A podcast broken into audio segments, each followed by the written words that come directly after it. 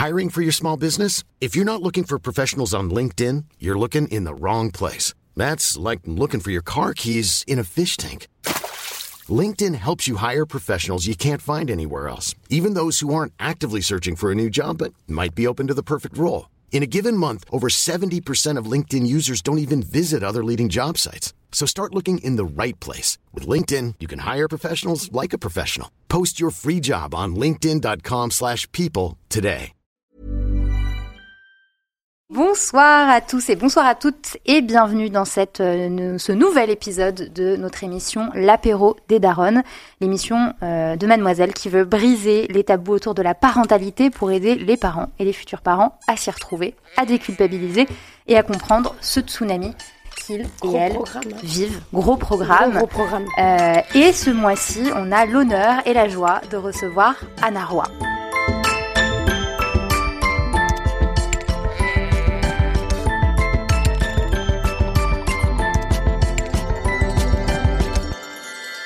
Bonsoir. Bonsoir à toutes les deux. Ravi d'être là. Bah, merci euh, d'avoir accepté cette invitation. Euh, Anna, tu es sage-femme, chroniqueuse pour la Maison des Maternelles. Tu es également derrière le podcast, le podcast Sage Meuf. Tu es aussi l'autrice de plusieurs livres, dont le dernier, Le postpartum dure trois ans, vient de paraître aux éditions Larousse. On vous les montrera euh, euh, au fur et à mesure de la soirée et on va surtout en parler. Est-ce que tout va bien D'abord, Super bien. Super, tu es bien installée. euh, Parfaitement installé. magnifique. Alors ensemble, Anna, je, je pense que peut-être les gens qui nous regardent euh, te connaissent déjà ou d'autres peut-être euh, te découvrent oui. ou pas. Moi, je pense Oui. que la plupart des gens qui nous regardent te connaissent déjà. voilà. Ensemble, on va parler euh, du postpartum. On, on a parlé le mois dernier avec euh, Eve Simonet, euh, que tu connais, euh, euh, de, euh, du postpartum et plus de sa vision euh, personnelle et, et individuelle du postpartum. L'idée ce mois-ci, c'est de discuter du postpartum d'un point de vue euh, plutôt euh, médical, physiologique. Euh, et voilà, d'échanger sur cette période qui s'étend euh, de l'après-accouchement au retour de couche. On va voir que c'est pas tout à fait ça la réalité. Je fais exprès de dire ça. C'est du teasing, c'est du teasing. Voilà. Euh, alors on aime bien commencer euh, chacune de nos émissions avec une petite définition euh, d'un mot. Alors on prend euh, volontairement à chaque fois un mot qui fait un peu peur. Euh, L'idée c'est de montrer que derrière euh, la parentalité, la maternité, euh, la grossesse, euh, il y a des mots qui font peur, mais il y a aussi des, réalités- des réalités qu'il est nécessaire d'expliquer.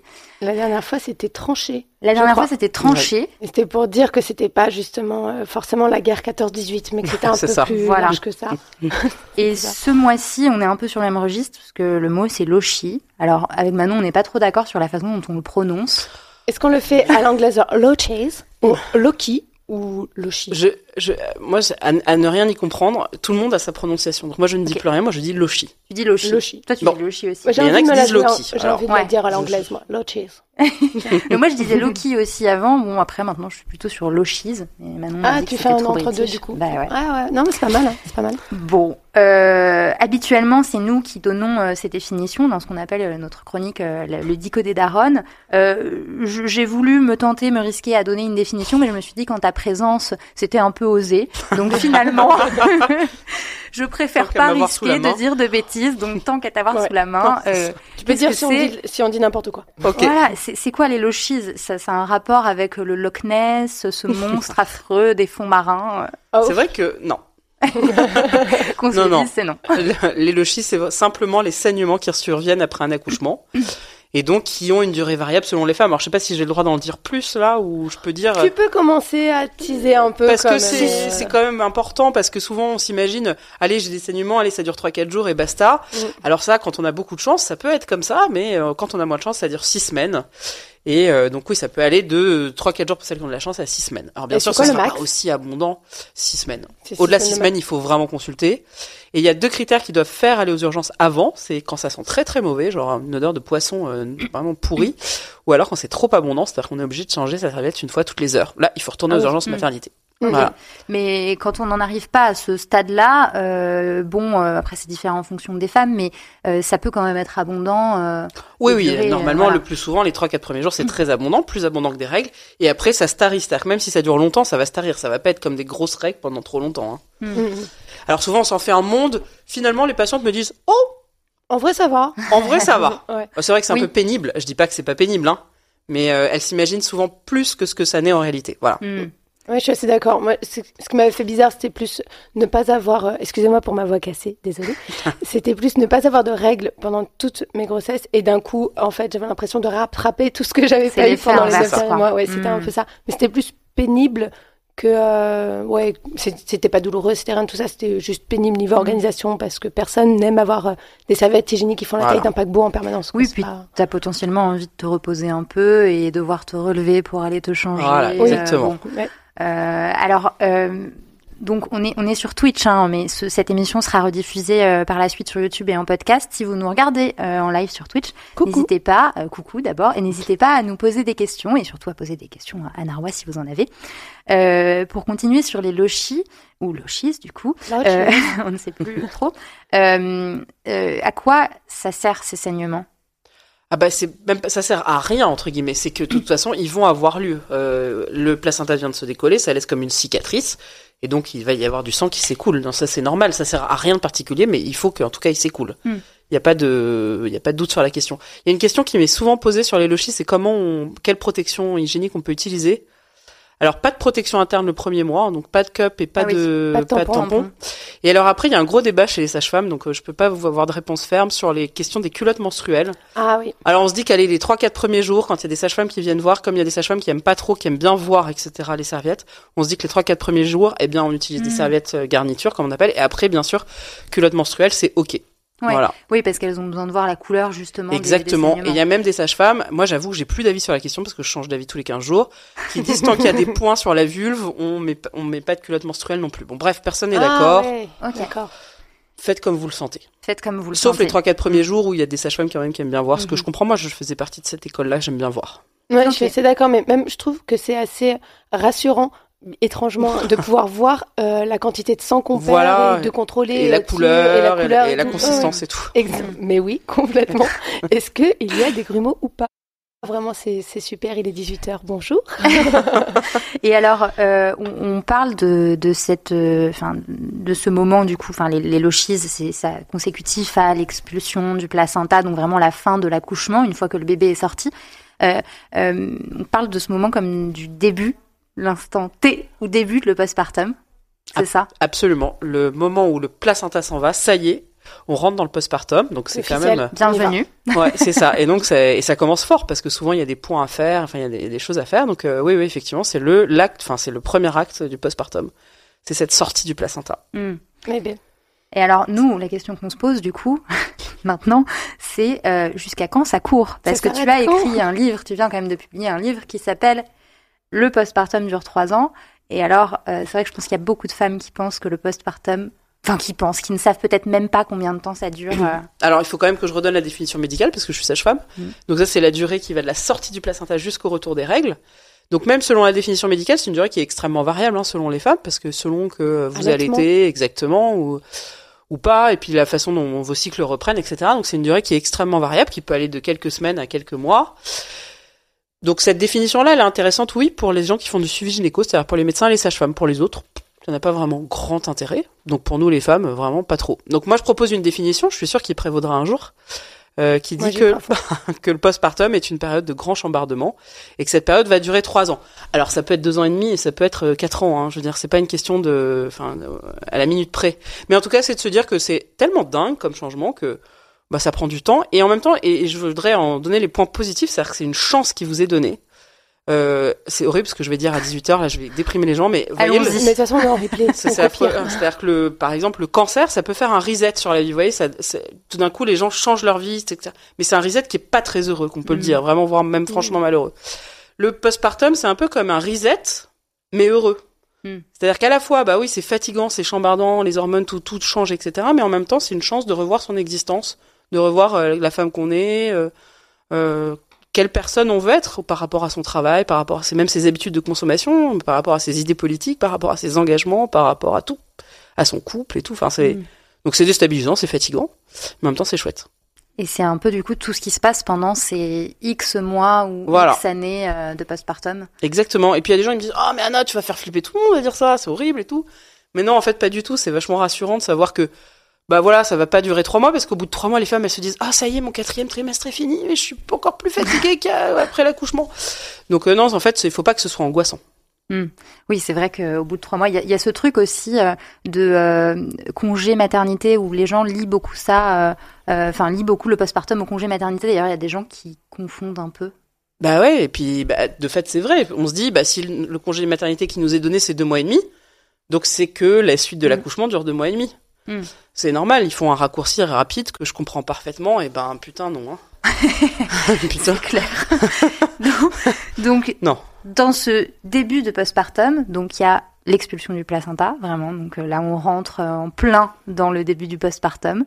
Euh, Qu'est-ce qui se passe euh, dans les dans les heures qui suivent? Parce qu'il y a vraiment différentes phases que tu expliques du coup dans ton livre. Euh, Il y a notamment les deux heures qui suivent l'expulsion du placenta, enfin Oui. En fait, on parle trop peu de ces deux heures, alors que moi, je les trouve vraiment passionnantes. Bon, après, je suis sage-femme, alors je suis pas très objective, mais moi, j'aime beaucoup ces deux premières heures qui suivent la sortie du placenta. À la fois sur euh, pour soi-même, souvent, c'est quand même qu'on ait eu une césarienne d'ailleurs ou qu'on ait accouché par voie basse, c'est quand même un moment de découverte de son bébé. Souvent, souvent, on est obligé de faire des points. Il va falloir suturer, finir de refermer la plaie de la césarienne ou de finir de la couture en bas. Enfin, c'est quand même une période intense. Euh, on va surveiller très ardemment les saignements, la tension, etc. Donc euh, vous allez être très très surveillé pendant ces deux heures. Des fois, les parents trouvent que c'est un peu long, ils disent oh allez, nous on a envie de rentrer dans une chambre tranquille. Mhm. C'est vrai. Ouais, souvent vous vrai. êtes là. Euh, Mettons-nous au calme. Ouais, c'est ça. C'est vrai. J'avais un peu cette. Et, et vraiment aussi rassurer les gens sur leur dire mais que l'instinct maternel, en tout cas pour moi, n'existe vraiment pas. hein. mm, mm. Donc vraiment détendre les femmes, c'est-à-dire que si elles ont pas, euh, on a cette idée euh, de l'imaginaire collectif, euh, le bébé arrive, oh, Mm. ça y est mon amour, je t'aime pour toute la vie. Euh, non, c'est pas toujours comme ça. Mm. hein. Et oui, c'est ça pas grave. dépend. Oui, en plus, il y a plein de situations dans lesquelles on peut pas avoir son bébé tout de suite en aussi. plus.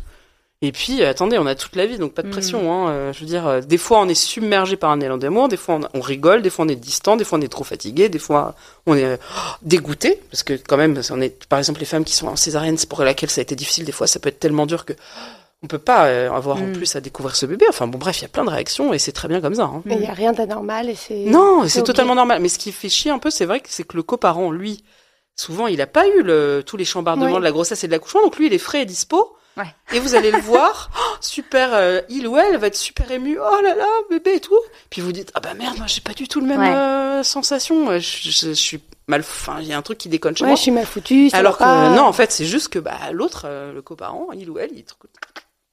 Enfin, oui, non, il il est est pas euh, mais il est tout ça, mais oui. je veux dire, il, est- Ouais. il a il pas est eu. euh, directement. en voilà, fait. donc Mm. vous laissez pas intimider en disant oh là là, moi j'ai pas du tout les Mm. mêmes sentiments. Rien à voir, c'est juste que c'est pas du tout les mêmes euh, conditions physiques et psychiques. Rien à voir. Mm, mm. Il vient, il Mm. ou elle ne vient pas de se dédoubler. Vous, oui. Complètement. Et ça, c'est encore même sans parler du, du lien qu'on peut avoir avec l'enfant ensuite dans les premiers jours, les premières semaines. Mais je sais que pour beaucoup, ça peut prendre du temps. Moi, par exemple, ça m'a pris des mois avant de réaliser que ce petit machin qui est tout rose, qui hurle, c'est à moi, c'est moi qui l'ai fait.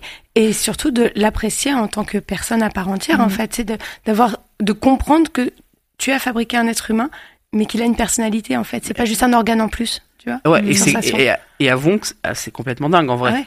Mais c'est ouf. C'est C'est complètement ouf. Mais même, euh, je pense, euh, plusieurs années après, quand Oui, on, mais c'est fou, regarde, en fait, on Non, se mais dit, c'est fou. que- C'est moi, ça Non mais moi j'adore. Enfin, je veux dire, les gens rentrent à deux et ils ressortent à trois, Ouais. quoi. Mais je, oui. je me lasse pas de ça. Mais elle ressort, elle arrive à une, elle ressort à Il deux. y, a, enfin. il y a une personne supplémentaire, il y a un autre être Et humain. puis qui nous on voit en tant que sage-femme, on voit des nouveau-nés toute la journée, donc je peux vraiment vous dire que les nouveau-nés ont une vraie personnalité. Ce sont des vraies personnes à part entière. Et-. Est-ce que Genre il y en a pas un qui se ressemble à l'autre, quoi. Tu le vois dès le début. Mais ça, bien sûr, il y a des traits. Enfin, on voit qu'il y a des. Ce ne sont pas les mêmes personnes. Il y a rien à Mm. faire comme des adultes, quoi. Ouais. Mm. Et c'est C'est quand même fascinant. ça. Mais les Ouais. sages-femmes ont toujours, je trouve, euh, un, enfin dans mes deux accouchements, donc c'est pas une grosse expérience, un mot pour décrire le bébé à qui elle s'adresse. Genre, oh là là, toi t'es comme ça, t'es comme ça. Ah oui, tu chouines, t'es pas content, je comprends, machin. Et je trouve qu'elle leur parle toujours avec beaucoup euh, d'humanité et de Mm. personnification. Et je trouvais ça génial en fait parce que moi je voyais juste un, un petit machin qui, ouais, vraiment un autre organe en fait. Mais Je oui. surtout ça, alors qu'en que- fait non, pas du tout. Surtout que c'est là aussi où on va en reparler et c'est très dur, c'est que les premiers temps, il n'y a pas de retour, il n'y a pas de voilà, on peut leur sourire, euh, être oh t'es trop mignon, etc. Mais en fait, euh, ils sont, ils, pe- ils peuvent pas nous répondre, il n'y a pas d'échange, donc ce qui peut être aussi un peu frustrant, ce qui peut aussi euh, faire qu'on a du mal aussi à créer ce lien, peut-être. Euh, C'est d'avoir l'impression d'être face à un tube Bah, c'est- c'est- mais oui, mais alors que c'est pas vrai en C'est fait. pas vrai du tout. non. mm, Le, le, le, le lien, il se fait en, en dessous du langage parfois. Enfin, bien sûr, on va leur parler, etc. Mais en fait, eux, ils ont un putain de lien avec nous. Hein. mm. Enfin, faut pas imaginer que c'est vraiment, c'est vraiment pas un tube digestif. C'est incroyable ce qu'ils arrivent à comprendre et à faire Et à transmettre. et à transmettre. Ouais. Souvent, on prend les, les nouveau-nés pour des imbéciles, mais ils ne le sont pas du tout. Je Non. vous assure. Non. Ils comprennent tout. Et ils ressentent aussi. Tout. C'est impressionnant. Alors c'est d'ailleurs même un peu flippant parce qu'on se dit euh, quand on est ému positivement, négativement, bah ce sont des éponges. C'est un peu, Mm. Mais c'est un côté ouais. un peu angoissant. Mm. Et vous vous rendez compte, je, je sais plus, j'avais lu ça, que euh, juste d'un point de vue physique, on pensait que les bébés n'avaient pas de, n'avaient pas de, de, ne ressentaient pas la douleur et on les opérait sans anesthésie. Non mais c'est pas dingue ça comme C'est information. horrible. Mais Ça c'est vrai. ouais, quand, et mais ça, non, mais il y a pas longtemps. Ah hein. ouais. Ouais ouais. Je trouve ça ouf. T'imagines on le- savait la, pas. Ouais, la considération qu'on avait en fait sur un sur un nourrisson, c'est qu'on pensait qu'il ressentait pas, même pas la douleur physique. ça a dû créer des traumatismes. Non mais euh, c'est, je peux même pas vous décrire euh. les scènes. Ça, il y a ouais. des, des enfants de, qui étaient des grands brûlés, donc qui étaient dans des souffrances considérables, qui Oh étaient pas soulagés de la douleur. Ah, mais quelle Wow. Et puis on opérait à vif surtout. Ouais, oh là là. Et je, je parle pas de temps hyper ancien. Hein. Non non, ça remonte Mm. à une quarantaine, cinquantaine d'années C'est- trentaine, quarantaine, ouais. Quelle horreur. Bonjour, Je savais pas du tout. il- Je Non, non, je mon- découvre par exemple, mon père, il a été opéré des, on s'en fiche, hein, mais des végétations sans anesthésie. Sérieux? Il avait Ah ouais quel âge? Il avait 6 ans et donc il s'en rappelait comme c'était hier. Il Mm. avait eu un mal de chien. Alors certes, ils devaient avoir un peu, je sais pas, mais masque, un un truc qui marchait Mais pas du tout quoi. 6 ans? Ouais. Ah, donc Les c'était vraiment plus, pas hein. uniquement euh, les nouveau-nés, quoi. C'était vraiment. Non, les ça c'est vraiment un sujet euh, passionnant ça. Waouh. Et jusqu'à quel âge euh, à peu près on Alors ça, je saurais pas dire si c'est l'adolescence ou avant. Ça, je sais pas exactement. Mais en tout cas, ce qui est sûr, c'est que dans la petite enfance, euh, ouais, Mhm. On savait pas qu'ils avaient mal. En tout cas, on s'en doutait, mais on n'était pas sûr. Enfin Ouais. voilà. Ouais, non, c'est énorme. Donc énorme. non, c'est pas C'est- des tubes digestifs et Oui. ils ressentent des choses. Et oui. tout. C'est Complètement. Et, et alors donc il y a ces deux heures. euh, Qu'est-ce qui se passe pendant ces deux heures euh, Alors la sage-femme va vous ennuyer. Toutes les 15 minutes, il faut qu'elle vérifie que vous saignez pas trop, parce que le risque d'hémorragie du postpartum est assez grande pendant ces deux premières heures. Donc on vient vérifier que l'utérus se contracte bien, que vous saignez pas trop pendant deux heures. Toutes les 15 minutes, on va vérifier aussi la tension artérielle et tout un tas d'autres choses.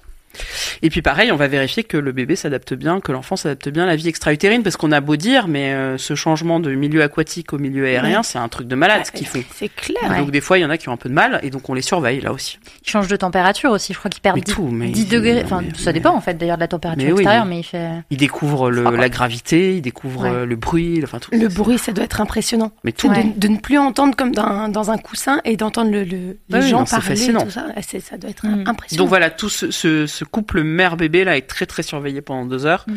Et si tout est normal, on vous laisse aller dans une chambre normale. Alors si vous accouchez en maison de naissance à domicile, souvent elles poursuivent la surveillance pendant six heures.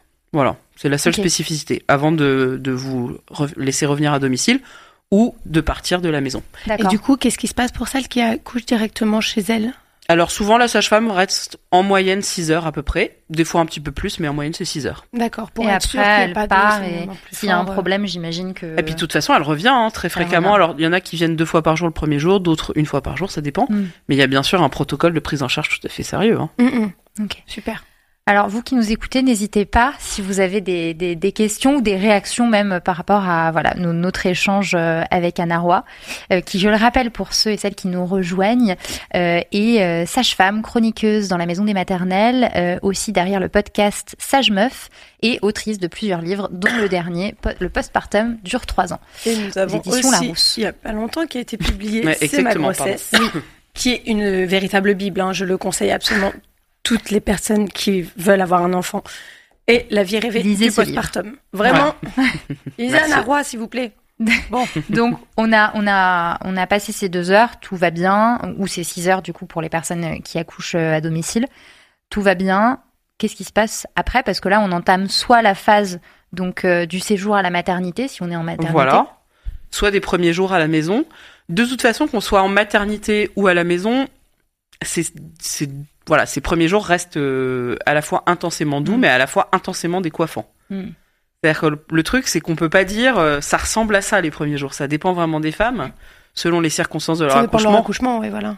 Voilà, entre une femme, je dis n'importe quoi, qui a accouché de triplé à 7 mois de grossesse et euh, sa copine à côté qui a accouché post-terme d'un Mm. bébé de 4 kg 2, c'est pas du tout les mêmes euh, ressentis, les mêmes sensations. Donc euh, au- ça se ressemble pas. En tout cas, ce qui est sûr, c'est quand on est avec son bébé, euh, le deuxième jour, il y a quand même un truc qui s'appelle la, nuit de Java. Oh, bordel. Mm. ouais. Ouais, ouais. C'est marrant, j'avais pas du tout ce, ce nom-là. Moi, j'ai eu l'impression d'avoir quatre premières nuits de Java. Donc, en vrai, ça, euh, ça peut être aussi qu'est-ce que ce- ça veut dire Non, mais ça peut être aussi ce scénario-là. C'est-à-dire qu'il y a des femmes, pour le coup, elles disent Ah, moi, moi, je me suis fait avoir comme une bleue. C'est-à-dire que j'étais là, les, les 24, 48 premières heures, j'étais là, Oh, mais c'est tellement facile, comment mes patientes Et bam difficultés, oh là là, mais c'est une merveille. et tout. Ah oui, parce là que comme ça. attends, t'étais sage-femme avant d'avoir des enfants et, Et ouais, et tu j'étais là. t'y croyais. Bah, bah, je me suis dit, oh là là, mais moi, vous voyez, c'est différent parce que j'ai l'habitude. Mon enfant une genre, j'étais, genre, un peu, tu vois, Ouais. je pouvais pas m'en empêcher, quoi. Oh purée. Je me suis pris la nuit de Java comme tout le monde et là, Ah j'étais ouais. là, euh, voilà. Ah, la violence. Mais pourquoi cette nuit-là? Enfin, pourquoi Alors, euh, souvent, c'est cette nuit-là, mais comme euh, tu le dis, Mmh. c'est- Ça, comme vous dites, Pas de bol. Oui, voilà, Ouais. ça peut être des nuits très agitées tout, tout le long du séjour. Ça, c'est aussi un scénario possible. En tout cas, c'est que le bébé, en- la nuit de Java, il est très demandeur. Il y a la Mm. montée de lait qui est pas loin, mais qui est pas encore là. Et donc, Ah oui. il se transforme, vous savez, en petit marcassin. euh, Ah, voilà. D'accord, ok, c'est bon, je remets Ne le nourrissez pas après minuit. un, mar- un, mar- Si, en fait, tout le un, temps. un marcassin sous extasie, quoi. C'est c'est un truc un peu spécial. Et donc, il veut le sein, il veut plus, il sait pas, il sait pas où, où, où. Enfin, moi. Ouais. Et puis il y arrive pas. Et puis voilà. en fait, non. Et puis, c'est- ah non, je veux pas ce Et puis on a mal au nichon. Et puis là, on n'en peut plus, on a envie de dormir parce qu'en fait, on n'a Oh pas là dormi. Parce qu'au début, souvent, les femmes elles- et les parents, ils regardent leur bébé là comme. Euh, Ah bah, Comme le plus gros cadeau de Noël qu'on a jamais vu, donc on ne plonge pas dans le sommeil, on est hyper vigilant. on est, Hum. Mm. Et puis après, quand on se dit ah ça y est, je pourrais peut-être dormir, et ben Ouais, quand on se dit, Ouais. tiens, ça fait 36 heures en Voilà. fait que, que j'ai accouché, peut-être que ce serait bien de pioncer. C'est Oui, ça, c'est ça. ça. Oui. Putain, moi, c'est ma première nuit. me- La sage-femme m'a dit, je vous la prends pour que vous puissiez vous reposer parce Ah, qu'elle avait, elle avait des glaires, euh, elle avait Ah, avalé oui. du liquide amniotique, elle avait des glaires. Et elle m'a dit, je reviens dans deux heures. Elle est revenue sept heures après. Et donc, moi, je m'attendais à ce qu'elle revienne pour qu'elle mange, etc. Du coup, j'ai pas dormi.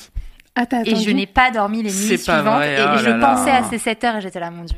Mais pourquoi t'as- pourquoi J'aurais dû t'as en pas profiter. appelé et demandé pourquoi elle revenait pas Parce ou- que j'étais à l'ouest. Ouais. Tout oui, et puis simplement. parce que non, mais parce qu'on se dit si elle, enfin le, le truc aussi c'est que si les professionnels de santé aussi préviennent pas, Oui. On se dit bah je sais pas, il y a peut-être une bonne raison. Ça Oui. c'est pas, Mm. enfin c'est pas super malin de sa part. Ouais. Mm. Bon, Parce que finalement, normalement, j'ai euh, regretté ces 7 heures. Ah oui. Mais- tu m'étonnes. Mais, mais donc cette nuit de Java, donc finalement, même quand on croit que voilà, oh ça se passe super bien comme tu le disais, et ce qui a été ton cas, Yep. se produit cette nuit de Java à un moment ou à Alors, il y a, alors il y a toujours attention parce qu'il y a toujours la catégorie des parents extraordinaires qui ne subissent Ah, ouais. aucune avarie. Enfin, Moi, voyez mon enfant, il a fait ses nuits à la maternité, je comprends pas. Voilà. Non mais ces gens-là existent. Mais ils Oui. existent pour de vrai. Est-ce que tu as Oui. déjà eu des femmes Alors c'est peut-être 5% des gens, mais il y a 5% des énorme. gens, moi je, je sais pas. Qu'est-ce qui se Mais passe dans leur vie, mais tout est Ouais. fluide, tout est limpide jusqu'au bout. C'est un, c'est Ok. un vortex de, de tout va bien, quoi. Donc Ouais. c'est vrai, donc c'est pas des gens qui, qui Moi, je pensais que c'était des euh, gros mythos. pour ouais. que les autres, euh, pour que Ah leurs potes fa- fassent des gosses, quoi. Non, c'est pas Non. ça. D'accord, c'est pas. Mais c'est rare, c'est hyper rare. Ouais. Et souvent c'est pas pour le premier. Mm. Ah, est-ce qu'il y a un lien, du coup? Bah, C'est-à-dire que le premier, comme tout est une découverte, Mm. euh, tout est vécu de façon plus... euh, Exacerbé. voilà, exactement. Alors que quand c'est son, je dis n'importe quoi, son quatrième, Ouais. Ouais. Oui, on sait ça. que de toute façon, faut Après, le coller au sein, coller au sein, coller au Mm. sein, coller au Et sein. qu'il n'y a que ça à faire. euh, Voilà. Oui, complètement. Ouais. Et on, est dans le lâcher prise, quoi. C'est c'est plus pareil. Ouais. Ouais, ouais. Puis on sait à quoi s'attendre surtout.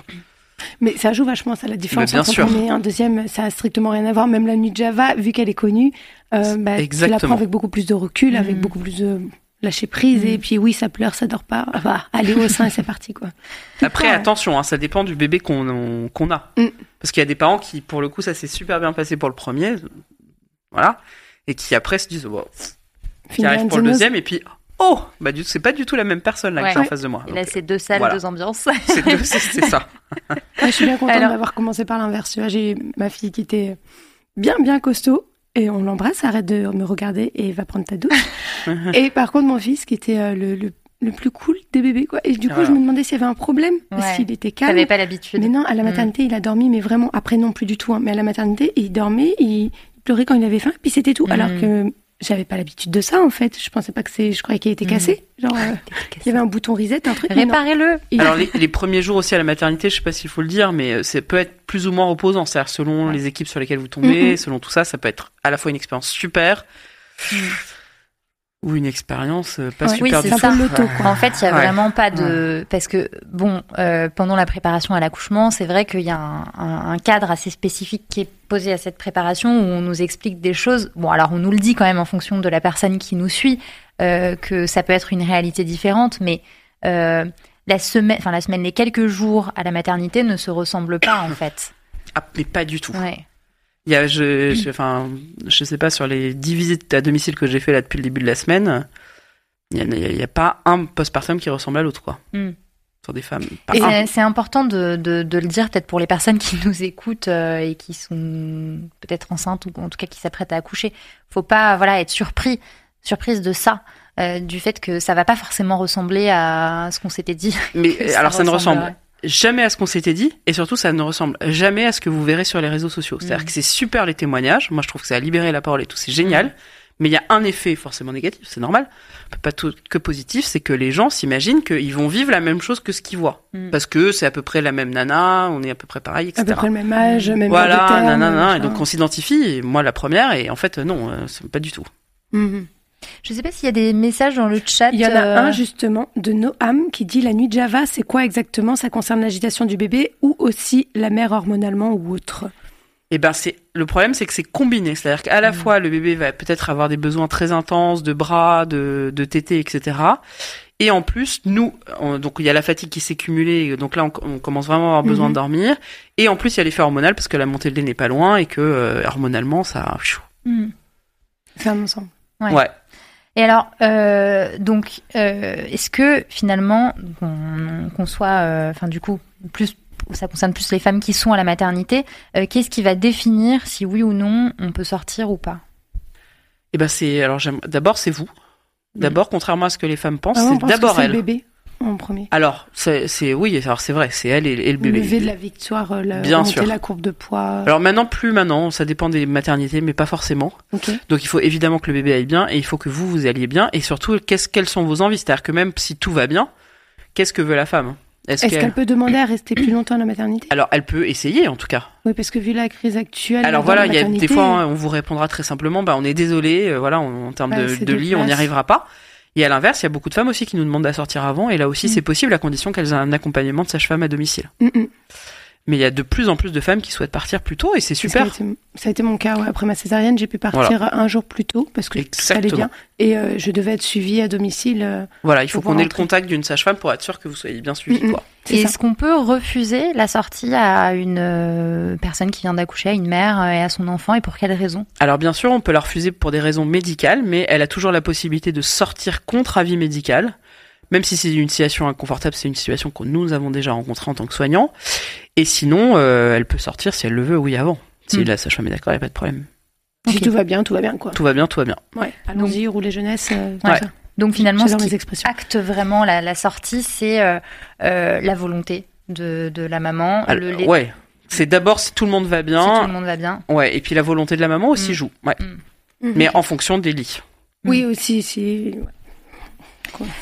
Ça, c'est clair. Alors, euh, on a une rubrique dans cette émission, euh, une, une chronique euh, préparée, euh, préparée par nos soins et, euh, et euh, à laquelle euh, du coup participe euh, la communauté euh, Mademoiselle, puisque euh, avant chaque émission, on demande euh, à la communauté Mademoiselle si, euh, si il et elle ont des questions pour notre invité.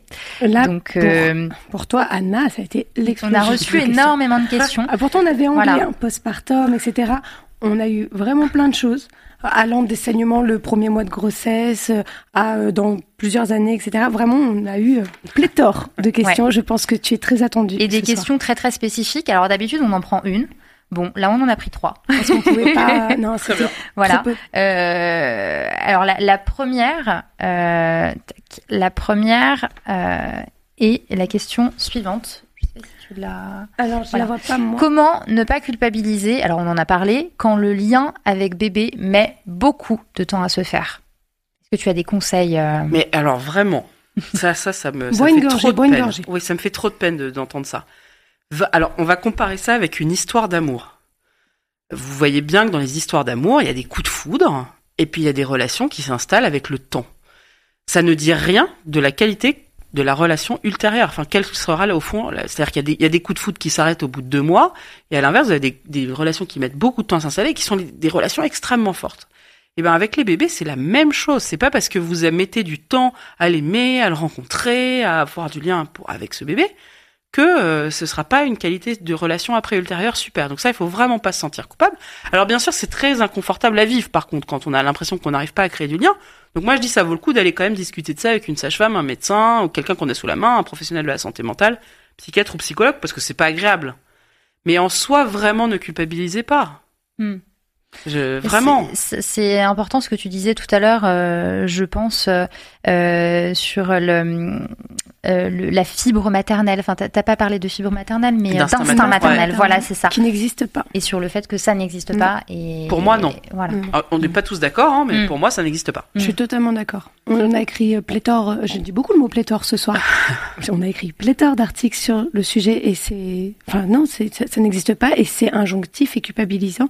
Et je pense Exactement. que puis, en tout cas, moi, je l'ai pas observé en tant que sage-femme, mais Mm. pourtant, j'ai vu des dizaines de milliers de femmes, donc euh, quand même, je, je Ouais. pense pouvoir Avoir un être à, à- à peu près sûr de moi. Mais en tout cas, sur cette histoire du lien, par contre, attention, un, un warning. Si le lien ne se fait pas, que vous sentez que vraiment ça va pas et qu'en plus vous avez des symptômes de tristesse, des difficultés à vous alimenter, Mm. à dormir, etc., attention que ce soit pas le symptôme d'une dépression du postpartum ou d'autres troubles psychiques. Donc, il faut pas non plus Mm. minimiser et il faut pas hésiter à aller la consulter, quoi. Et ne vous inquiétez pas, on va parler un peu plus tard Ouais. de la dépression du postpartum justement et des signes qui peuvent alerter. On va en parler. Euh, la deuxième question, euh, parmi les nombreuses questions qui nous a été posée, c'est comment gérer les changements. C'est là où je me rends compte que j'ai une bonne vue. Comment Oui, gérer les changements d'humeur euh, liés aux hormones, euh, changements durant le cycle? Euh, voilà. Est-ce que tu as des, des conseils, Anna, sur euh, Ah. comment gérer ça? Grande question. Alors, pendant le cycle menstruel de la femme, du coup, ou... Alors, euh, que durant que oui. durant le cycle. Je pense qu'elle parlait de son cycle euh, menstruel. Est-ce qu'on peut du coup peut-être accorder cette question sur au retour de, De- couche Ouais, ou peut-être même les, le- les changements hormonaux pendant la, après à l'accouchement la fin de la grossesse, avant la. Oui, tous les changements hormonaux. quoi. Comment on gère les changements d'humeur? Alors, comment on gère les changements hormonaux? Personnellement, je casse des trucs, mais, euh, Non, mais- après, Chacun. Ouais.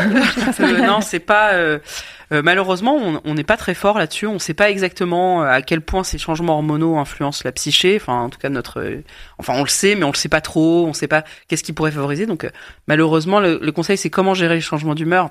Je sais pas. casser des trucs. Non, mais ce qui est bien, en tout cas, pour le baby blues, par exemple, parce que le baby blues, c'est vraiment le truc le plus spectaculaire qui concerne 80% des femmes après l'accouchement. Il faut prévenir l'entourage, en fait, surtout. faut dire, voilà, je vais avoir des réactions, euh, je vais avoir une, une espèce de, de variabilité de malade de l'humeur. C'est-à-dire, je vais être à la fois, ah, tellement contente, puis, ah, non, j'y arriverai jamais. Ah, putain, je suis tellement puissante.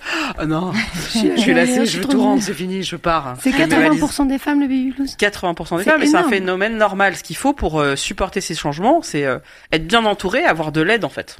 Hum, Mm. Avoir du relais et pouvoir euh, parler euh, de ce qu'on ressent. Exactement. Et il faut pas avoir honte surtout. Mm. Parce que plus on a honte, plus on le refoule, plus en fait on le vit mal. Ouais. Je crois que c'est un des trucs qui m'a sauvée après euh, mon premier accouchement, c'est d'avoir mon mec à qui en parler tout le temps. Il me voyait dans des états où, mais vraiment, je, je pleurais comme si on m'avait brisé le cœur. C'était le, le gros, gros chagrin.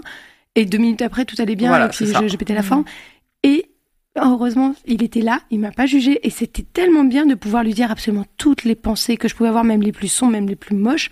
Et je lui disais tout à voix haute, ça sortait, ça faisait un bien fou. Après, je me marrais et je remangeais des sushis, c'était génial. Vraiment, euh, grosse ambiance. Mais donc ça, c'est vraiment un message aussi pour l'entourage de, des personnes, euh, ou en l'occurrence qui viennent d'accoucher, vu qu'on parle de postpartum.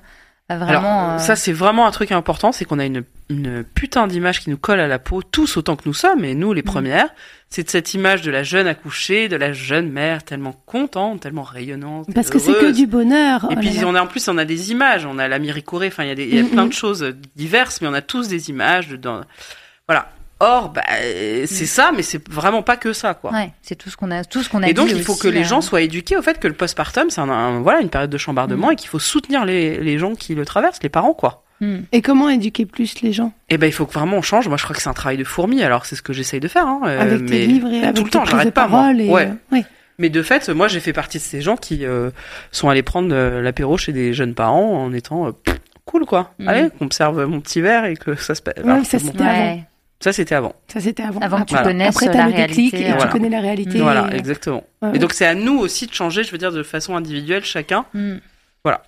Hmm. Mais c'est ce qu'on essaie de faire aussi. Du coup ici, bah tu voilà, vois, dans- exactement. que ce soit sur Et- Mademoiselle. Et, donc ou moi dans je pense que ça va aller, ça va assez vite. Je vois qu'en tout cas moi en tout cas en visite à domicile il y a 10 ans les gens se comportaient pas du tout de la même façon qu'aujourd'hui. Mhm. Je vois les potes là ils, sont- ils, sont- ils se bougent, ils arrivent avec des trucs. Ils ramènent voilà. à manger. Alors qu'il y a 10 ans mais jamais, jamais. Hmm. Donc ça évolue quand même. Mais oui, vois moi je en plus je suis une nature très optimiste mais je veux croire que ça va changer, ouais, bien Mm. sûr. Moi j'y crois. J'y crois. Ouais, alors on va en reparler de tout ça aussi après. Euh, C'est très bien qu'on initie le, le sujet maintenant. On a quand même la troisième question, Ah oui. cela dit. Euh, donc cette fois-ci, la question à quand un dépistage systématique de la dépression du postpartum dans la première année Et ben ça y est, nous y sommes. Voilà. Ça y est, Oui, c'est il y a lancé. Il y a une, euh, un dépistage systématique. Il y a un entretien qui est obligatoire entre la quatrième semaine, ça s'appelle l'entretien postnatal précoce, entre la quatrième et la huitième semaine après l'accouchement, obligatoire auprès d'une sage-femme ou d'un médecin, et il va y avoir effectivement à ce moment-là un dépistage de la dépression du postpartum. Et s'il y a des facteurs de risque ou c'est un premier enfant, cet entretien sera réitéré, là encore, un peu plus tard, Oui, parce que quelques semaines après. C'est relativement court, enfin c'est relativement court dans le temps après l'accouchement cet entretien, alors que la dépression du postpartum peut arriver bien Alors plus voilà. tard. Est-ce qu'il faudrait pas en faire un deuxième obligatoire, voire un troisième sur Alors il y en a un deuxième, mais de toute façon les sages-femmes maintenant sont, commencent à être euh, de moins en moins, enfin de plus en plus sensibilisées à ça. Et donc quand on sent que Ouais, c'est un peu ton dax, on n'est pas trop sûr. Ouais, euh, C'est-à-dire que même après le deuxième, on reconvoque, enfin on se dit, allez, est-ce que vous seriez pas d'accord pour revenir me voir dans deux mois? On refait le point. mhm. Mm. Et souvent les patientes. Et puis maintenant, les patientes aussi sont sensibilisées. Je crois que tout le monde l'a fait. On est tous en train de faire ce travail-là de, de sensibilisation. Et donc elles vont plus facilement consulter. Mm. Là encore, il y a dix ans, jamais personne ne m'appelait parce qu'elle pensait faire une dépression du postpartum. Et aujourd'hui, ça m'arrive souvent. Parce que la parole se libère et que Exactement. du coup dire, la ah, machine voilà, en je, marche. voudrais bien vous, je voudrais bien vous voir parce que je crois que je suis. une En fait, c'est pas un baby blues. ouais. Et ça veut dire qu'on reconnaît mieux les signes, Absolument. c'est ça. Mm.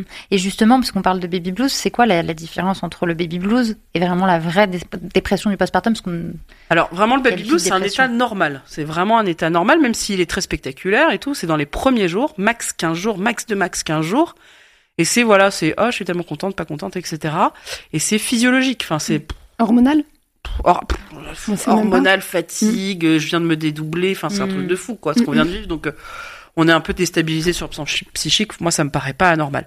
Je dirais même que les patientes qui n'en font pas toujours, je les regarde avec, je me dis mais À quel moment ça va sortir mais non, mais surtout, il y a peut-être un truc à creuser parce que Ouais. la nana, j'ai hein, cette vision de patientes euh, qui sont sur leur ordinateur à bosser quatre jours après l'accouchement. Je me dis, bah, peut-être qu'elle va très bien, mais je me dis, Ouais. j'espère qu'elle va bien. Voilà. Et la, la dépression du postpartum, ça n'a rien à voir. C'est une vraie maladie hein, hein, qui nécessite un diagnostic et une prise en charge médicale de degré variable selon euh, selon la sévérité, mais c'est une vraie maladie. Est-ce que là, tu en tête le pourcentage de femmes concernées à peu entre près 10 et 30. 30% Et tu penses que c'est un vrai chiffre ou que les données sont pas forcément toutes... euh, Alors, on ne sait pas. Moi, je pense que la vérité doit se situer au milieu, j'imagine. En, en tout cas, ce qui est sûr, c'est que dans ces dépressions-là, il y en a beaucoup qui sont évitables, qui sont juste en fait des femmes qui sont juste épuisées, mm, enfin c'est ça. qui euh, en fait dorment pas la nuit, bossent la journée, parfois. Et on, on sait que par exemple les soignantes, elles sont particulièrement à risque parce qu'elles sont dans le care, c'est-à-dire qu'elles soignent des gens toute la Mm. journée et elles soignent des gens toute la nuit. Donc celle-là, par exemple, voilà.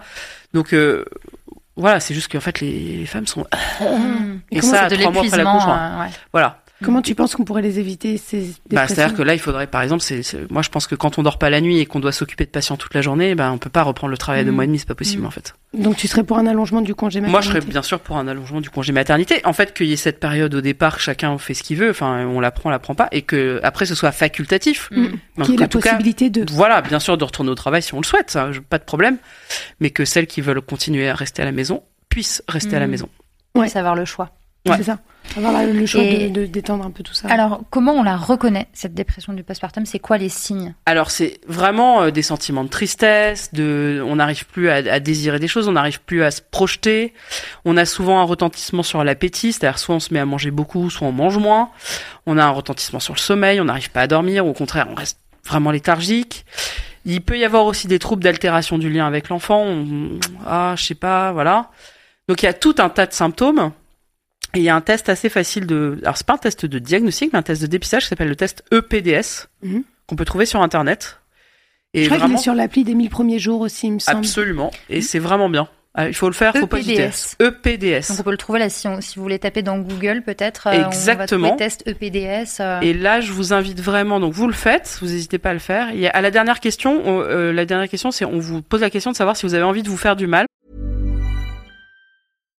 One size fits all seems like a good idea for clothes until you try them on. Same goes for healthcare. That's why United Healthcare offers flexible, budget friendly coverage for medical, vision, dental, and more. Learn more at uh1.com.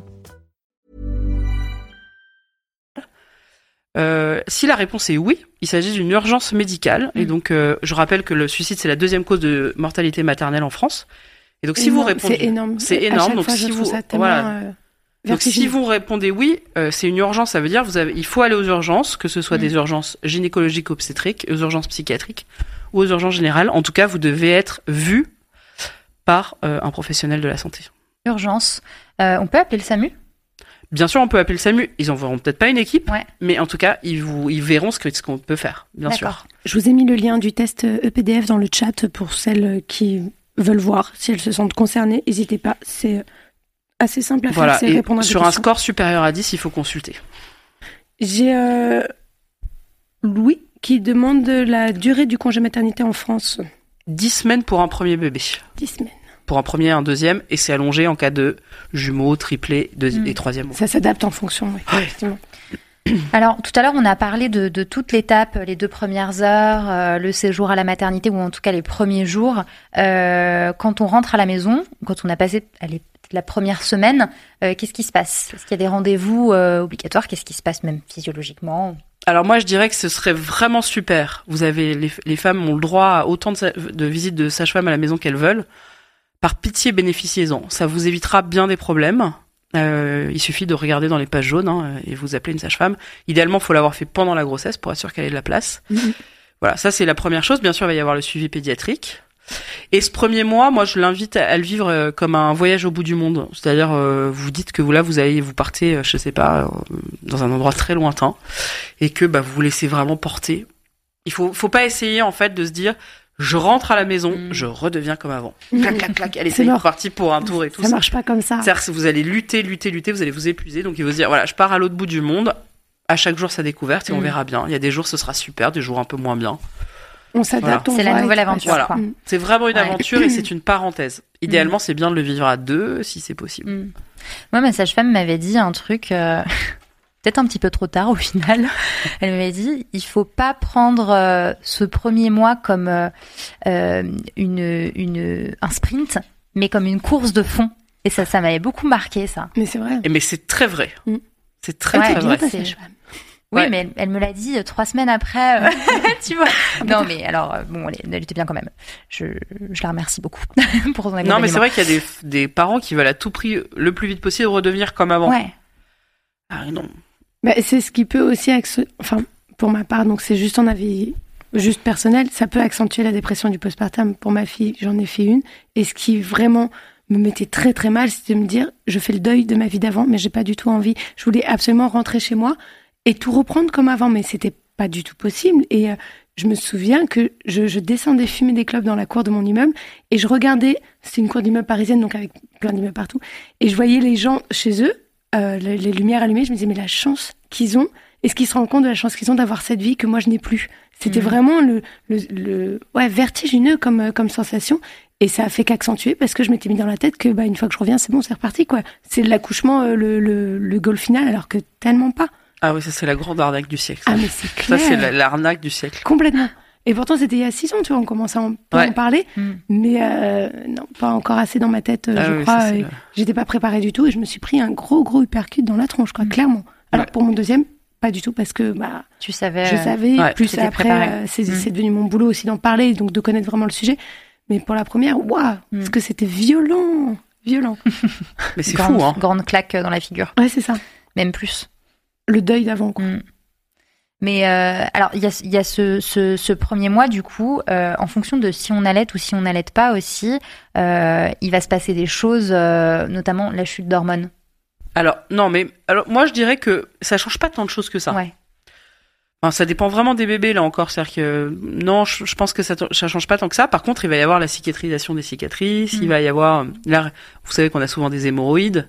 J'espère Ouais. pour vous qu'elles vont se résorber. J'espère que tout ça va bien cicatriser, que l'utérus va peu à peu retrouver sa taille normale. En fait, c'est une phase où le corps se remet de ses émotions, en Mm. tout cas les émotions les plus spectaculaires. Donc à travers les lochis, à travers Voilà, euh, les Lochis. fameuses euh, tranchées qui vont permettre. euh, Voilà, de l'utérus de redevenir à sa petite taille de clémentine Mm. corse. Euh, tout ça va évidemment. Puis l'allaitement, euh, au début, des fois, on est un peu ouh. Et puis là, ça Ça commence à trouver un truc. euh, on se dit ah ça y est, ça y est, je commence à être plus à un l'aise. peu mieux. ouais. Exactement. Enfin, tout commence à avoir un peu d'allure, quoi. Mm. Donc c'est, mais à condition de, voilà, de pas essayer de se dire allez, on va faire 15 apéros, on va faire ci. Mm. Parce que là, vous risquez de vous, Mm. vous manger le. Surtout quand on a la famille, La et les falaise. potes euh, qui euh, sont Voilà. là, ah, est-ce que je peux venir te voir Voilà. Euh, Avec des lasagnes. Non, mais c'est vrai qu'en plus, on a très envie de le présenter, ce bébé. C'est-à-dire que moi, je- j'ai bien vu hein, le phénomène. Je- genre, si j'avais pu le montrer à qui. Enfin, De voilà. façon euh, le roi lion, tu sais, où tu le mets comme ça, ça. tu la laisses. histoire Mais en fait, c'est pas très raisonnable. Ouais. Non, non, non. Puis on n'est pas des lions, Mm. donc du coup ça. ça Et alors justement, en parlant de ce petit, euh, de ce petit être tout joufflu qui vient de, de, de rentrer dans nos vies, parce qu'on parle là du postpartum pour euh, la, la femme qui vient d'accoucher, mais euh, il y a aussi le côté euh, bébé parce qu'il se passe aussi des choses pour lui.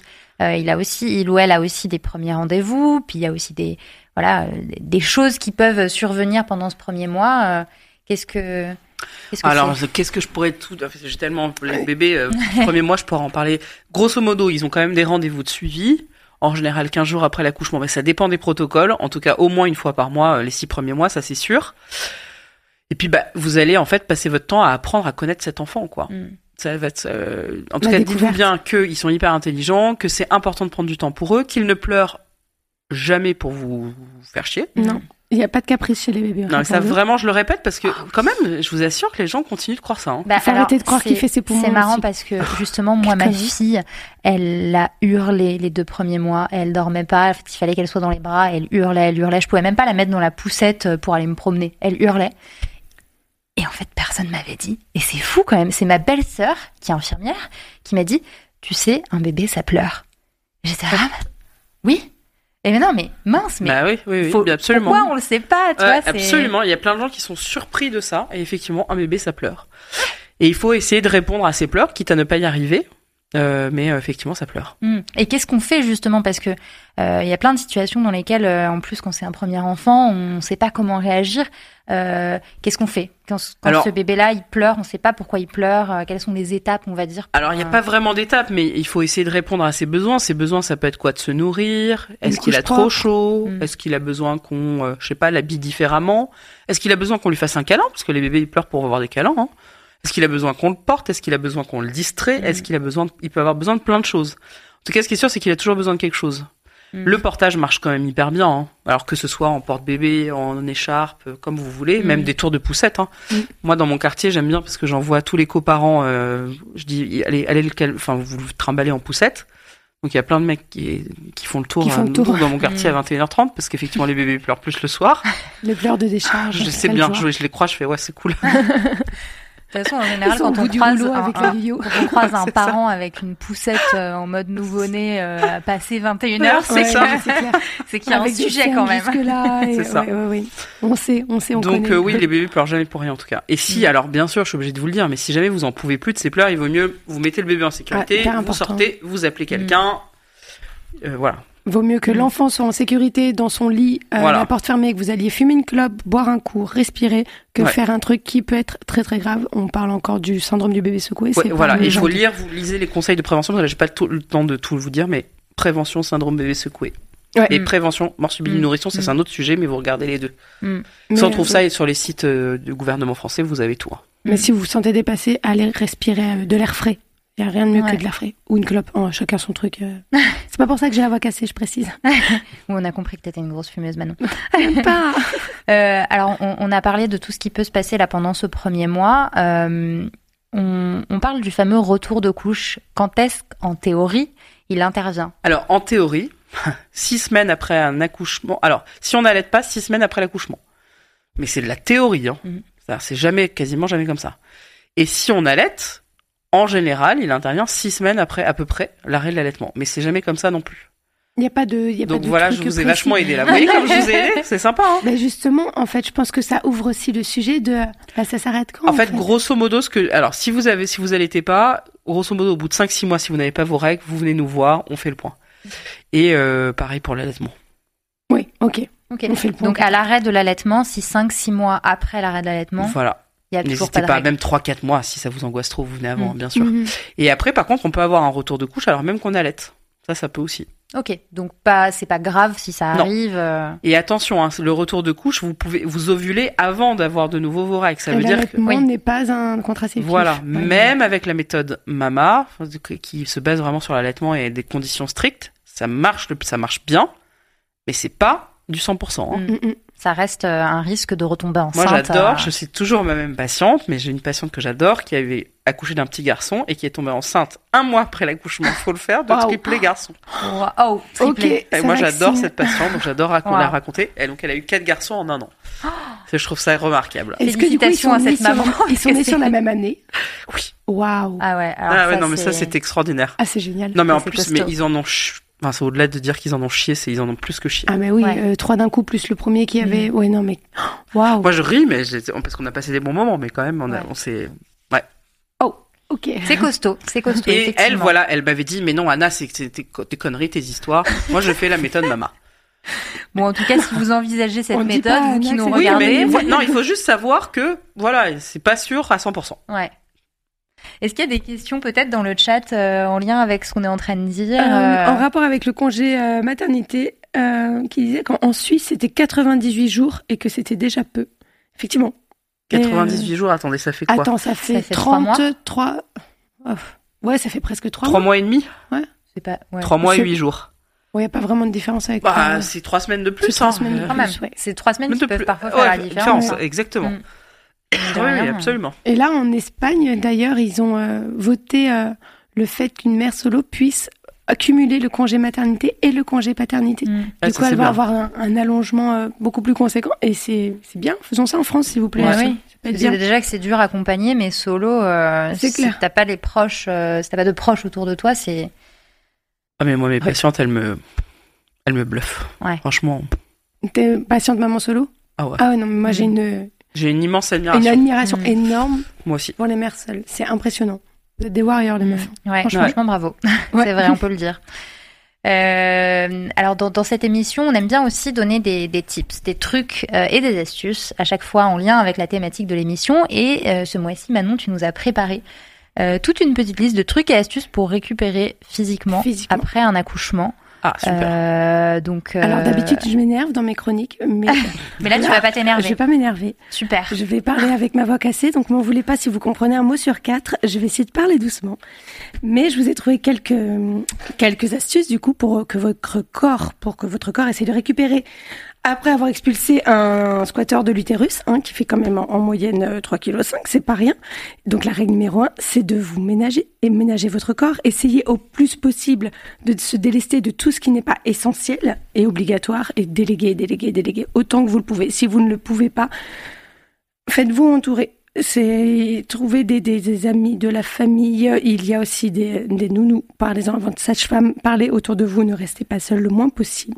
Ce qu'il faut aussi, si possible, c'est de bien manger. Ça paraît qu'on dit comme ça, mais les trucs verts avec des vitamines dedans, c'est des légumes et des fruits. Et ça fait du bien à l'intérieur de votre corps, surtout après un accouchement, parce que c'était franchement chaud. Et manger des trucs. Si le, votre délire c'est pot-au-feu, ça marche aussi. Hein, ou un domac, peu importe, mais faites-vous des plats qui vous font du bien. Euh, Qu'est-ce que j'avais d'autre? Ah oui, boire de l'eau.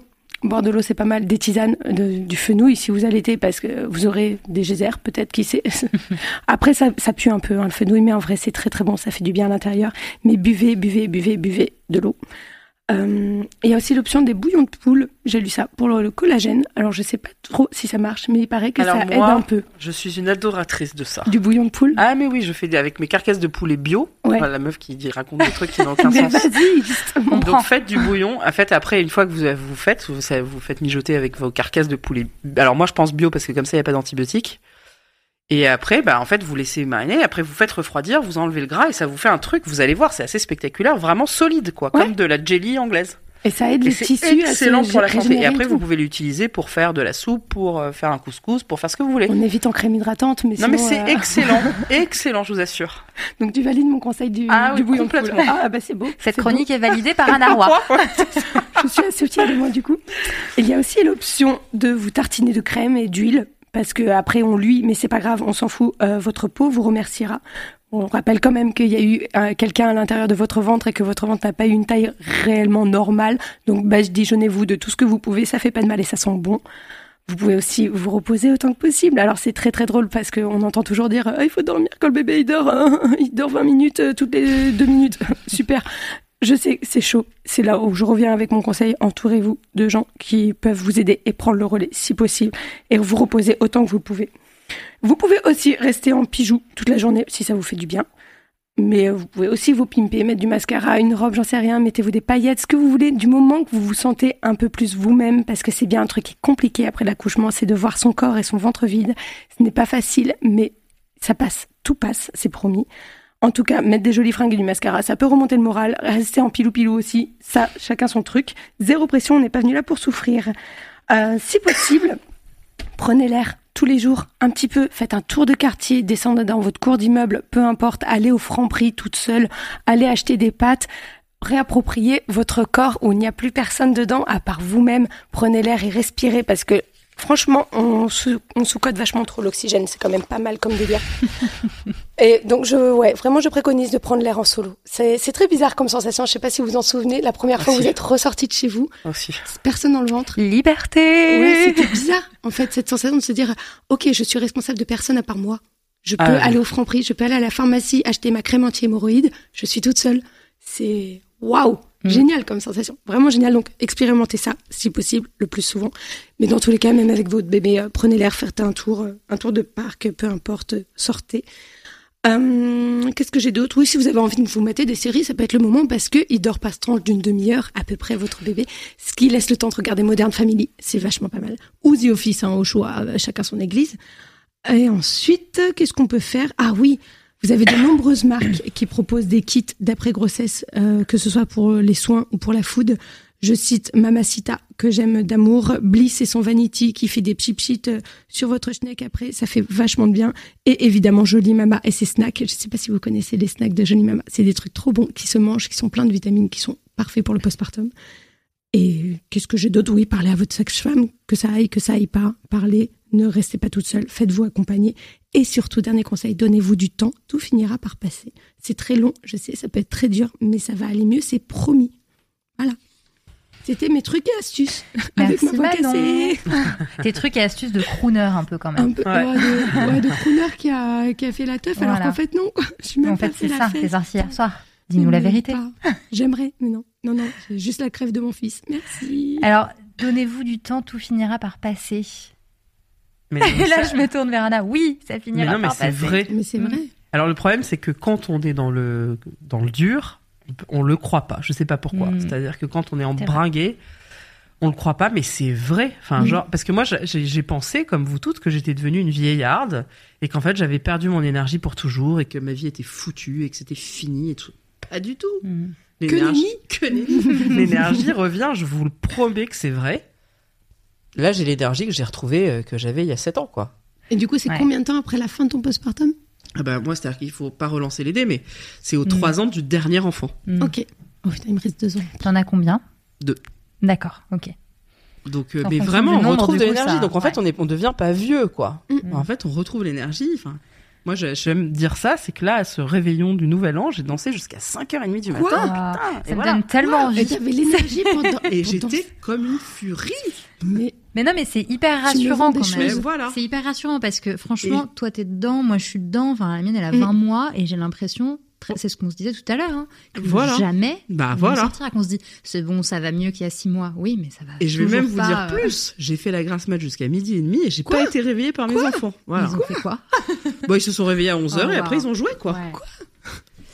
Même avec mon de voix, j'arrive même pas à le dire. Oh, ça Ouais, arrive donc vraiment, en fait ça arrive, enfin vraiment. Et alors il y a- il y a- moi j'aime faire la fête, mais pour d'autres gens ce sera complètement, ça peut être Mm. refaire du sport comme avant, ça peut être plein de choses. Mais vraiment, je vous assure, promis, juré, craché, foi de sage-femme, vous allez retrouver votre énergie. Et au bout de trois ans, pas avant? Bah il y a des femmes, si elles ont de la chance, Ça bien dépend, sûr. ouais. Mm. Elles ont de la chance, je sais pas pourquoi, elles ont un bébé qui est super facile, elles, elles se sont hyper bien remis, Mm. tout ça, et donc euh, Et ça peut durer plus de trois ans, si tu penses, ou c'est vraiment la, la limite max? Souvent c'est, oui, non, quand même souvent c'est trois ans. Mm. Enfin, grosso modo quand l'enfant rentre à l'école, quoi. Oui, c'est ça. Quand la petite section est bien bien entamée, quoi. Mm. Mhm. Le bébé devient un enfant en fait. Ouais. Oui, c'est ça. Mm. Il parle, on le comprend. Oui, Voilà. Déjà le fait de de communiquer, et oui, c'est ça, de se faire comprendre. Voilà. Au moins, ça enlève Mhm. peut-être. Il est autonome sur ses sphincters. Enfin, il fait plein de choses tout seul. Et Ouais. euh, ça change quand même beaucoup de choses. Mm. Ouais, c'est clair. Et alors, qu'est-ce qui se passe pendant ces trois ans qui, qui, qui font que, qui fait que, voilà, on est encore dans le dur quand même?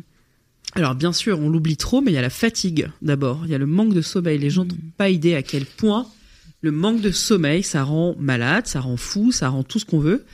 Alors, il y a bien sûr, là encore, des parents qui ont beaucoup de chance et qui n'ont pas le sommeil altéré pendant ces trois premières années, mais la plupart d'entre nous, même si on se dit, ah, ça y est, les nuits, c'est acquis, blabla, hop, une rhino, Les dents. une otite, Hmm. les dents, Une gastro un Ouh. déménagement, Ah une oui. rupture, un nana, Une nouvelle crèche. Voilà, un, un enfant qui arrive et clac, on s'est reparti pour trois Mhm. mois sans sommeil. Donc, la fatigue, ça a vraiment. euh, Il y a la question du rapport au travail qui peut être vraiment modifié. Moi, le nombre de femmes qui changent de carrière, qui changent de façon de, c'est hallucinant. Hmm. Il y a le couple qui devient, qui subit. Alors là, les baby clash. euh, je Le sais pas fameux si baby vous- clash, ouais. Moi, j'avais entendu un chiffre, je me demande si c'est si c'est vrai, mais c'est euh, la- la- alors je sais même plus le chiffre en fait, mais que la Deux plupart des séparations Les deux tiers. ouais. interviennent euh, voilà dans l'année qui suit, euh, je crois La que c'est les d'un deux tiers. enfant. Alors, absolument, il y a énormément de séparations après la naissance d'un enfant, c'est-à-dire que l'enfant ne pardonne pas. Euh, Enfin, l'arrivée de l'enfant, c'est pas l'enfant en lui-même, bien Mm. sûr, c'est l'arrivée de l'enfant et les changements que ça opère. Oui, en tout cas, a- on dit, mais alors là, je pense qu'il faudra regarder mieux les chiffres, mais c'est deux tiers des parents qui subissent un baby clash. Baby clash qui n'aboutit pas forcément à une séparation. C'est en tout Mm. cas un couple qui devient un couple parental, ça fait vachement de remue-ménage. Hmm. Enfin, je sais pas, euh, Baby clash.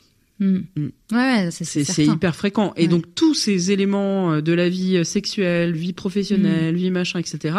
Tout ça, il faut en fait, faut. C'est vraiment un reset. Donc il faut. Vous allez découvrir un nouveau pan de vous-même. Donc ça prend du temps. Hmm. Ouais, c'est intéressant quand tu dis reset en fait. C'est vraiment ça. Tu parlais de, des changements de carrière que ça peut provoquer aussi. Ah, mais c'est hallucinant. c'est comme si on naissait nous aussi d'une certaine manière Professionnellement, mais je vous assure que c'est vrai. Hein. Vraiment, il y a des femmes qui veulent beaucoup moins bosser, il y en a qui veulent bosser plus parce qu'en fait, putain, j'adore mon Mm. métier. Il y en a qui disent, ah non, mais mon métier, c'est de la merde. Mm. Enfin, c'est hallucinant les changements Mm. que ça fait. Attention, méfiez-vous parce que dans la première année, les femmes veulent parfois tout bazarder. Ouais. Attention, c'est transitoire. Donc, allez peut-être pas faire des changements. Réfléchissez bien quand même avant de faire d'opérer des changements radicaux parce que parce que parce que vous pouvez justement, je vous dis, redevenir normaux. Alors, je vois, il y a beaucoup de femmes qui disent ah bah voilà, moi je veux être sage-femme ou je veux être machin, je veux travailler dans la maternité. Puis finalement, ça s'est- ça s'estompe au fur et à mesure des années. Donc, euh, C'est vrai que j'ai eu cette c'est- phase mais, euh, où je, voilà. je me disais, est-ce que je, je tenterais pas les études de sage-femme après ma première plein. fille? mais plein. Et je l'ai pas fait parce que je suis nulle en maths, mais euh, ouais. je dis, non, je peux pas être dans un truc médical alors que je compte sur mes doigts. C'est pas Ouais. possible. Et là encore, ça va dépendre des femmes. C'est-à-dire qu'il y en a, ça va être la- vraiment le côté pro qui va être très impacté. D'autres, ce sera le couple. D'autres, Mm. ce sera la fatigue. Enfin, ça peut être des choses différentes. Et là encore, on n'a même pas parlé des parents euh, qui ont un bébé malade ou un voilà. Bien sûr. Hmm. Oui, ça c'est dans le, le cas où tout va bien, où l'enfant est en bonne santé. Mm. et tout est- Exactement. Mais dès que l'enfant est malade, ça peut être vraiment beaucoup plus compliqué pour les parents. Hmm. Oui. Oui, ça peut être un facteur aggravant entre guillemets de tous ces Ouais. bouleversements là. Et puis il y a le postpartum aussi des parents qui ont perdu leur enfant. Oui. Ouais. qui est encore un, autre sujet dont on Voilà. parlera dans une prochaine émission. Je pense que c'est un sujet à part entière. Ouais. Ah oui, c'est sûr, ça Il peut pas se traiter comme ça en Ouais. cinq Mm, minutes. mm. Non. Est-ce que les pères vivent un postpartum? C'est la question que j'allais poser. Ah, non mais on travaille Mais c'est parfait. fou. Alors, post-accouchement, oui. En fait, il- moi, comme je dis que le postpartum, c'est le je deviens parent, de fait, ils deviennent parents eux aussi. Après, il faut quand même dire que c'est incontestable qu'ils ne sont pas enceintes, ils n'accouchent pas Mm. et ils n'ont pas une récupération corporelle et psychique euh, de la même qui soit. euh, voilà. Donc, euh, Mm. bien sûr, mais c'est différent. c'est différent. Est-ce qu'il y a C'est un, ac- incontestablement il y a un différent. accompagnement, tu penses, qui devrait être fait aussi pour les pères? Alors, moi, ce qui m'a vachement amusé, là, dans les chiffres récents sur la dépression du postpartum, c'est qu'on a l'impression que plus le père s'investit auprès de l'enfant, Moins il y a de dépression. non, plus. Alors, non. Plus il, va, il y a de risques de dépression chez lui. Ah, chez Ouais. lui Hmm. Mais il y en a moins chez la femme, Oui.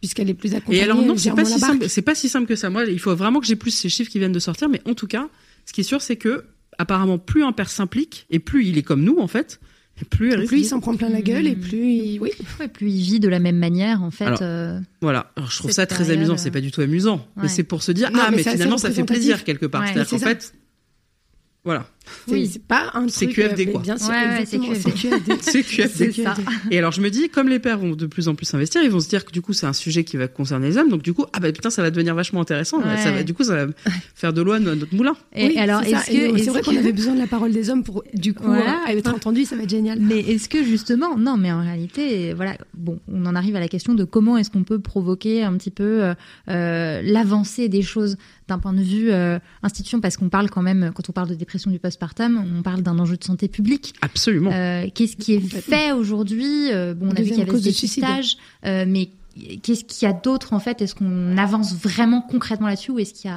Non, bah, des la première chose à faire, c'est de changer les conditions de l'accouchement en France. Ça, on l'oublie trop, mais euh, on l'a pas dit là. Mais un accouchement qui se passe Parlons-en, extrêmement parlons-en. mal, ça, ça, ça pipe les dés. Enfin, c'est, c'est Mm. terrible, quoi. Mm. Euh, Il y a des femmes qui ressortent, et il y en a beaucoup, qui ressortent complètement brisées de leur accouchement, Mm. et qui, pour le coup, le, le postpartum va être malheureusement presque compliqué, mais parce que l'accouchement a été compliqué. Donc, il faut Mm. déjà changer les conditions de l'accouchement, ça c'est la première chose.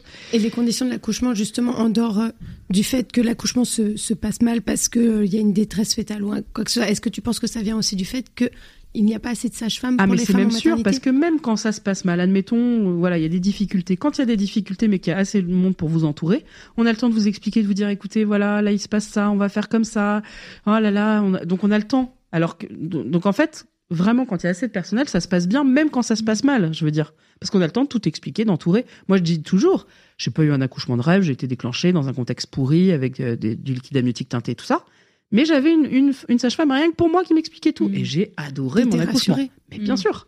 Et du coup, voilà, donc c'est pas tellement les conditions de l'accouchement, c'est comment vous allez être soutenu et accompagné. Et à l'inverse, il y a des femmes qui accouchent sans péridurale hyper bien, mais qui n'ont pas été accompagnées, donc qui le vivent très mal. Donc c'est pas tellement les conditions, en fait, hein, d'accouchement stricto sensu. Et c'est pour ça que tu avais lancé toute, euh, toute cette campagne Je suis maltraitante et une femme, une sage-femme. Voilà, C'était pour exactement. euh, démocratiser ça et faire Voilà. comprendre qu'il y avait un vrai problème et un enjeu Voilà. de santé publique derrière ça. Absolument. Est-ce que tu as l'impression d'avoir été entendu depuis que tu as lancé tout ça? En partie. En partie Mm. Et justement, tu disais donc la première des choses, c'est ça, changer Ouais. les conditions de l'accouchement? Ça, c'est urgent. Et puis après, il faut voir cette histoire de congé maternité qui est vraiment, c'est pas possible. Mm. Ça, je vois que, en fait, on a un pic à deux mois et demi de dépression du postpartum, c'est-à-dire quand à la reprise du travail. Là, Mm. j'ai envie de dire, c'est QFD. Mm. Il faut que les femmes puissent, si elles le veulent, rester plus longtemps à la maison et avoir d'ailleurs peut-être des accueils de jour pour euh, poser le bébé. Ou alors, d'ailleurs, moi, ce que je trouverais super, c'est que c'est trois mois dont elles disposent en plus, et je dis bien six mois minimum. Elle pourrait aussi les donner aux coparents, par exemple, ou Oui, les donner à un aidant, à un des grands-parents qui bossent toujours, où il y aurait des choses à inventer. Mm. Mais euh, ça, c'est pareil, urgent. Quand Ouais. on dort pas la nuit, on peut pas travailler le jour, c'est pas possible. Non, c'est pas possible, clairement. Sans pas. développer de symptômes dépressifs, c'est quasiment impossible. Mais il faudrait aussi, je pense, le, le développement aussi des modes de garde pour pouvoir permettre aux femmes de repartir sereinement au travail. Et parce que Oui, mais alors là, le problème des modes de garde, c'est que les crèches, on voit, c'est en crise, c'est hallucinant. On confie maintenant, il y a même plus de. Enfin, les femmes qui travaillent en crèche, les, les recrutements, les femmes et les hommes qui travaillent, les recrutements, bon, on sait ce que c'est, hein. Mm. C'est pas assez soigneux, sérieux. En fait, j'ai l'impression qu'on est un peu, tu vois, dans un, un tunnel sans fin entre la crise à l'hôpital, la crise dans les crèches, la crise dans, le care de manière générale, les femmes au milieu de tout ça qui continuent à accoucher, à avoir des bébés, qui continuent à être en dépression du postpartum ou pas, mais juste qui continuent à avoir un postpartum bien vénère et pas forcément euh, épanoui. Quand est-ce qu'on s'en sort de tout ça, en fait tu vois? Bah, je sais pas. Alors bonjour, je suis la, je suis la bonne humeur. Non mais, non mais en tout cas, ce qui est vrai, c'est que ça m'a amusé parce que là, on en a reparlé de la natalité pour les retraites. Il faut euh, euh, augmenter la natalité. Mm, mm. Mm. Bah ça va, lisez le postpartum dure trois ans. Moi, j'ai quelques idées. Hein. Ouais. Enfin, vous voyez. Voilà. Non mais de fait, je vais être auditionnée, je pense. Mais Mm. C'est vrai? Ouais, je pense. Ah, ce serait cool. Mais euh, oui, il y a plein de choses à faire. Parce que j'ai un peu ouais, l'impression que c'est le. Et le puis, pareil, on fond, peut quoi. imaginer aussi euh, l'hospitalisation, on le sait, coûte très cher. Si on a des aides mamans, on peut très bien mettre en place des aides mamans dans le premier mois, enfin des aides parents, parce que c'est pas des aides mamans, mais des aides parents. Enfin, il y a plein de choses à imaginer en tout cas Mm. pour que ça s'améliore. Enfin, en tout cas, on a hâte, enfin nous on l'a lu du coup, mais euh, vous, vous avez peut-être hâte de lire euh, Le postpartum dure trois ans, qui est sorti euh, dernièrement aux éditions Larousse de Anna Roy. Euh, on va peut-être prendre s'il y a des questions dans le chat. Euh, J'avais pas de questions, mais j'ai au sujet du bouillon de poule une- quelqu'un qui dit pour les personnes végétariennes et végétaliennes, on peut trouver du collagène végétal en ligne et la marque Bulk propose différentes poudres de collagène végétalien. C'était Ah oui, de- ça c'est vrai, je me suis jamais posé la question. Pour les personnes Bah, c'est hyper végétariennes, intéressant. effectivement. Et, Trop bien. et je crois qu'il n'y a pas un truc avec les algues aussi. Je me demande s'il n'y a pas du collagène dans les algues. Mais Alors ça, voilà, Moi, je la suis pas assez réflexion. calée, hein. Allez creuser s'il vous plaît dans le chat. Euh, N'hésitez pas si vous avez d'autres questions à nous poser. On est là pour Il y a vous. quand même une question qu'on a- qu'on t'a pas posée, euh, Anna, et je pense que c'est probablement une question qu'on te pose souvent, mais quant au sexe. Voilà. ah oui, absolument, on n'a pas Euh, parlé, c'est fou ça. Ouais, on n'en a pas parlé. Parlons du cul, du cul, du cul. Ben non, mais à quel moment est-ce qu'il y a d'abord une règle sur la reprise euh, des relations sexuelles? Chacun fait ce qu'il veut. Il y a des parents euh, qui reprennent euh, à la maternité. C'est arrivé plusieurs fois de d'ouvrir des portes. avec les, avec les lochis. Ah mais il y a des tout, gens épatants, moi je te le dis, il y a des gens épatants. Waouh. Et il y a des Quelle gens qui ne reprendront jamais de sexualité de leur vie parce que ça leur Mm. convient comme ça. Et il y en a d'autres, ça... alors ouais, il faut quand même donner des moyennes. Une, mo- une fourchette. Une moyenne, un couple sur deux à trois mois a repris une activité sexuelle avec euh, pénétrative. Et euh, 70%, je crois, quand il n'y a pas de pénétration. D'accord. Ok, à trois mois. Donc dans les trois mois qui suivent, du coup. euh, Oui, et encore, c'est qu'un couple sur deux, hein, c'est pas tant que ça. hein. C'est pas tant que Ouais. ça. On- il faut attendre un an pour qu'on revienne à des chiffres d'avant grossesse. Ok. Donc, Ok. euh, vous voyez, c'est pas, c'est Mm. pas tant que ça. Mais c'est vrai qu'il y a beaucoup de, de, de craintes autour de ce D'injonctions sujet. Je aussi. pense que, ouais, ou peut-être de mes, de mes connaissances au fait du, aussi du fait qu'il n'y a pas de règles, comme tu le dis. Non, il n'y a pas de règles et surtout il y a un truc qui, qui voudrait qu'on dise que euh, ce sont les femmes qui ont plus de désir, etc. Moi, c'est pas du tout ce que je constate. Il y a aussi beaucoup d'hommes qui n'ont plus de désir, Mm. euh, ou en tout cas les désirs fluctuent. Et c'est pas grave. Le tout, c'est d'arriver à en parler en couple, de Mm. dire, écoute, voilà, moi j'en suis là. Il se passe ça. que- comment est-ce qu'on peut négocier ça à deux? Est-ce que, est-ce que vraiment, si on s'en sort pas, on va voir quelqu'un? Mm. En tout cas, il faut parler de cul en couple, ce qui est quand même pas désagréable, c'est pas la pire des choses.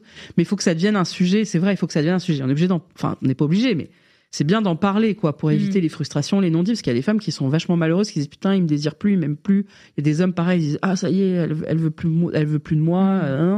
En fait, ils se font des films dans leur tête, alors qu'en parlant, tous se désamorcent. Mm. Comme quoi la communication. communiquer, quoi. Ouais. Et juste un truc, c'est que s'il y a des douleurs qui apparaissent euh, après un accouchement, il faut pas se dire ah bah ça y est, c'est parce que j'ai accouché, c'est comme ça. Et non, surtout on va consulter. C'est pas normal. Et s'il y a une sage-femme ou un médecin qui vous dit c'est dans la tête, sans chercher plus loin, on va on change de crémerie, on va avoir quelqu'un qui Mm. nous prend en charge vraiment. Oui, parce que ça, c'est quand même la possibilité aussi, c'est de changer de personnel soignant quand ça ne Ah va oui, pas et ne pas s'acharner à aller voir tout à le fait, vous n'êtes pas marié avec nous. C'est ça. Mm. On peut Il y a trouver des histoires de qui- feeling des fois et des histoires de voilà. Ouais, rien n'est immuable. Alors finalement, Anna, euh, si tu avais un conseil, alors ça va être difficile, hein, mais voilà. Un Euh, conseil, sur, c'est ces, dur. sur ces trois années, non, mais alors peut-être pas un conseil, Un. mais Moi je peux jouer, je peux essayer de jouer le jeu. Un, Allez. allez, allons-y. un. Pour réussir ce postpartum. Bah de pas chercher à le réussir, mais bon ça c'est pas un conseil. hein. Il n'y a pas de postpartum qui se réussit. euh. Personne n'a de médaille à la fin. Mm. Euh, un conseil, euh, hum, hum, hum, je sais pas. Ah, tu vois, c'est Bon. facile Non, c'est bien pas évidemment, facile. elle est difficile cette question. D'ailleurs, vous l'aurez remarqué, ce livre ne fait pas non une mais page. euh, Il n'y a donc pas un conseil. Il y a énormément d'informations dedans.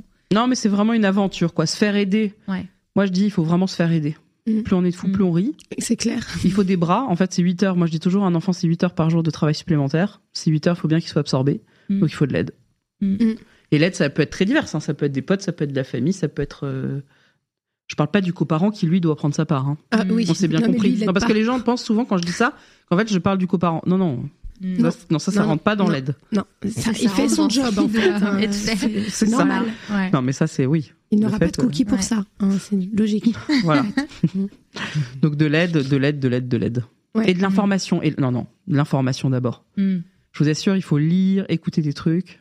Maintenant, il y a les Écoutez podcasts, Bliss, c'est franchement. écoutez la voilà. matrescence. Alors euh, justement, si tu avais des ressources, alors nous évidemment, on recommande mille fois d'acheter. Oui, oui, non, mais évidemment, mais ça, c'est moi, non, mais je n'y pas que ça. Non, non, il y a plein d'autres alors, choses qui qu'est-ce que sont tu super. nous recommanderais? Le euh, est pas mal. Euh, Bliss, la matrescence sage meuf, il y en a Ouais. plein d'autres. Mais je suis désolée, je vais pas commencer à vous faire une liste de. Non, voilà. Mais ouais, en tout cas, c'est ton top 3. C'est Mm. notre top 3 aussi. Ouais, moi, Ouais. Bliss, j'adore la matrescence, j'adore, j'adore les Mm. clémentines. les- Voilà. Alors après, sauf, je mets une alerte. C'est-à-dire, si jamais vous êtes très, parce que vous êtes un peu hypersensible, vous avez du mal avec les témoignages, ne vous forcez pas à écouter Bliss Mm. des témoignages de femmes si ça vous fait de la peine ou ça mm. vous chagrine, évidemment. Non, hein. mais après, il y a tellement de choix de témoignages. Voilà, dans moi, c'est ce qui me semble. Bliss, non, mais il y a des gens qui supportent, euh, qui ont du mal. Hein. Bon, Ouais. bon, Mm. chacun fait ce qu'il veut. Et après, sur les livres, il y en a plein, il y en a de plus en plus. Il y en a plein.